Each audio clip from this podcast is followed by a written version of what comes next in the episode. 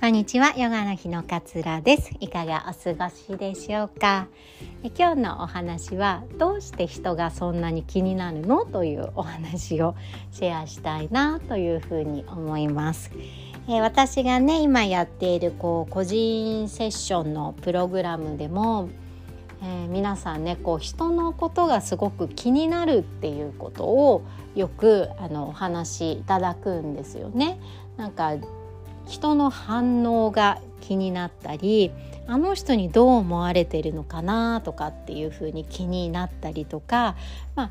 自分よりも人の他人のこの反応みたいなことが気になっていく。なんかこうまあ、その人にこう干渉しているような状態だと思うんですよね。でこれはもう私もう本当よくわかるんですよ自分も本当にそうやって生きてきた人間でもう本当に人の反応を気にしてこれは言わない方がいいのかなとか言っちゃった後にうわあの人の反応ちょっとなんか冷たかったなとかって思ってずっとずっと気にしてしまったりとかなんかずっとこう人のことが気になるみたいな風に私自身も生きてきたので、まあ、それはね今もたまにあります。なんか例えばえなんか小学校のうんとなんか保護者会みたいなのがあったあってで保護者会が終わるとなんとなくこう解散するんだけれどもなんか外でちょっとこうママさんグループがちょっと何個かあってこう話していたりとかするとあれこれなんかどっかのグループに入った方がいいのかなとかもうちょっとそのままもう帰りたいんだけどなんか帰るのもなんか付き合うあれみたいな感じなのかなとかってこの間まさにそれ考えたんですけどなんかそんなことを考えたりとかついついこうした方がいいのかなあの人の反応こうだしなあの人はこういう行動してるからなとかって言って人の方にまあアテンション意識が向いていくっていうね感覚で私もすっごいよくわかるんですよね。でもこの時ってどういう状態なのかっていうとやっぱり自分軸がない状態なんですよね。まあ、人に合わせている状態なんだと思うんです。まあ他人軸になっているっていうことなのかなっていうふうに思うんです。自分のね人生をこう生きれてない人っていうのは他人のことを干渉したくなるっていうふうに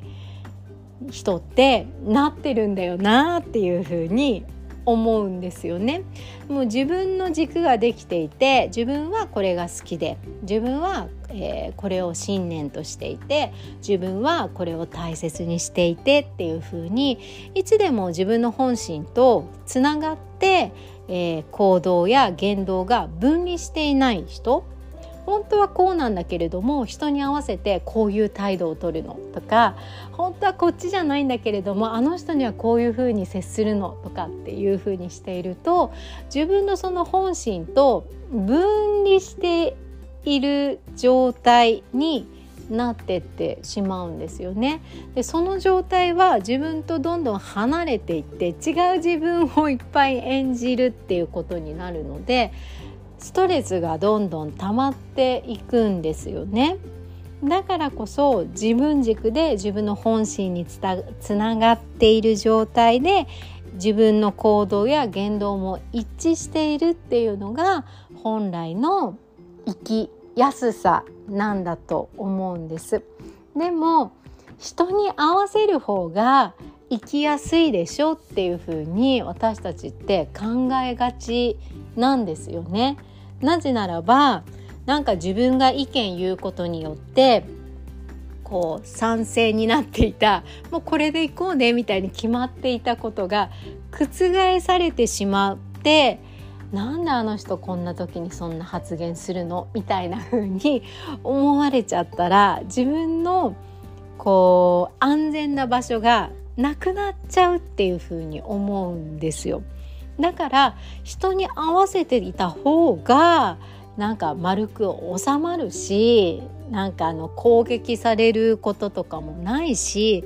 なんかその一時反応を気にすることもないその人がいいって思う反応さえしていれば自分は気にする気になることっていうのがないから相手に合わせた方が自分は楽に生きれるんじゃないかっていうふうに私たちって多分頭のどこかで思っちゃっているんだと思うんですよね。でこれが特にこの人の目を気にするっていう傾向が強い人ほど顕著にそれが現れているんじゃないのかなって思うんですよね。そうだからこそ自分軸とつながることが大切なんだけれどもその前の思い込み人に合わせる方が楽に生きられるんだって安心な場所が築けるんだって攻撃されなくて済むんだっていうようなその思い込みの方を緩めていくことが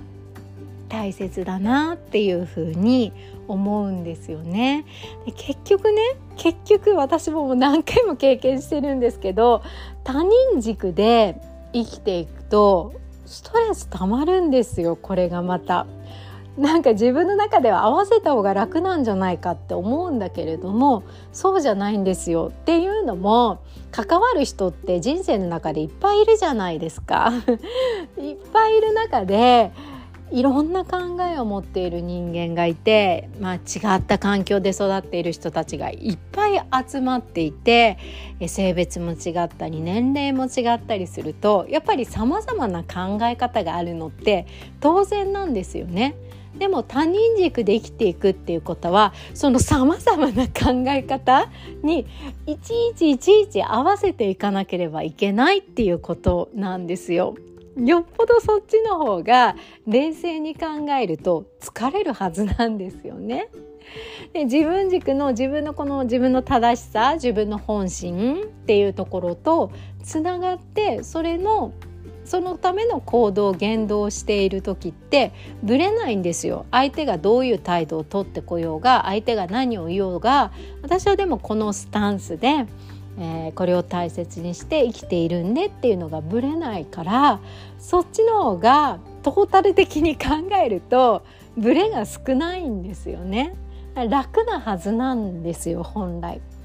なのでこっちのね思い込みの方をこう緩めてって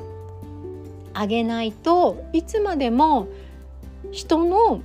人生を生きてなんか人に干渉したくなるあの人どう思ってるかな どう感じているかな何やってるのかなっていうふうに干渉したくなるっていうことが止められなくなってしまうっていうことになるのかなっていうふうに感じているんです。なのでいつもどんな時だって自分へ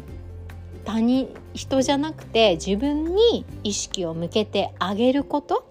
これがもうやっぱりね何よりも大切なんですよね。で自分のねこう本心に従って生きること例えば自分がこう思うみたいなことを伝えてあそういう意見もあるよねって受け入れられ受け入れてもらえた時ってすごく自分に自信が持てると思うんですよね。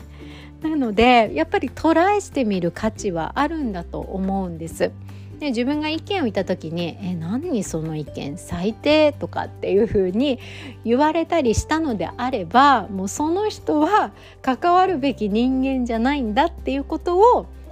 え学べたっていう風に